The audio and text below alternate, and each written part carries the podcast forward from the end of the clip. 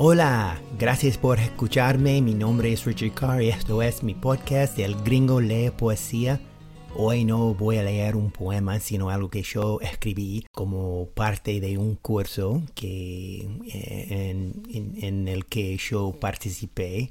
Em, y bueno, la tarea tenía que ver con escribir una presentación de forma de los TED Talks porque el profe, el instructor del curso era Sherry Galabuski, el director de los TED Talks eh, en español y organizador de los TED Talks por Río de la Plata. Es una persona muy generosa, eh, un, instructor buenísimo. Eh, me encantó la clase. Hoy eh, voy a leer este, esta charla. No es como las charlas, ah, sino algunos pensamientos, una experiencia con ah, alguien que vive en un asilo de ancianos y me impactó muchísimo. Así que se trata de eso. Y el, curso tenía que ver con cómo expresar sus ideas, cómo, cómo como presentar a una audiencia una experiencia eh, muy impactante y, bueno, así que la voy a leer y espero que te guste. Gracias por escuchar y ahora sí, escuchamos. El señor Stoller tiene 70 años y está viviendo sus años finales en un asilo de ancianos. Un día me dice, tengo varias enfermedades, pero lo malo es que ninguna me va a matar. Lo malo, desde su perspectiva, es seguir con vida. Todo lo contrario a nuestros instintos durante la mayoría de la vida. No solo para nosotros mismos, sino para nuestros amigos y nuestros seres queridos. Cuando alguien se enferma, lo primero que se nos ocurre es, ¿será grave? ¿Estará bien? ¿Se podrá recuperar? ¿Va a estar bien mi abuela?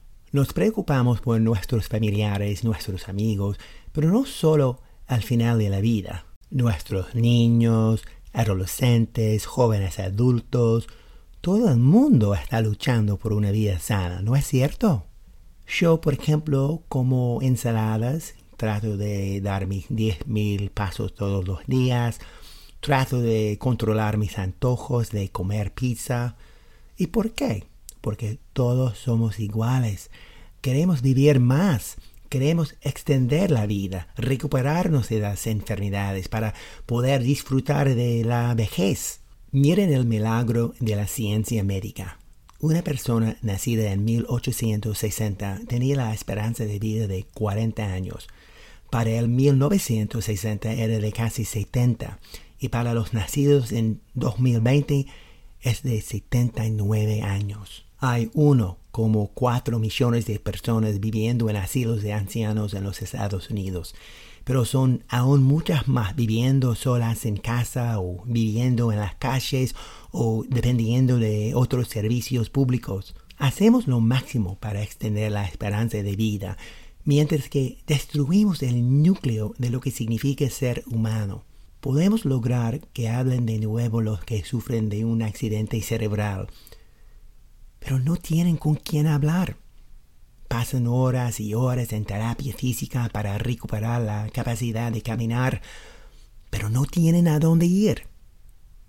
Mantenemos latiendo un corazón, pero no le damos un por qué latir. El otro día, el señor Stoller se enteró de que su hermana podía mudarlo a su casa para convivir con ella.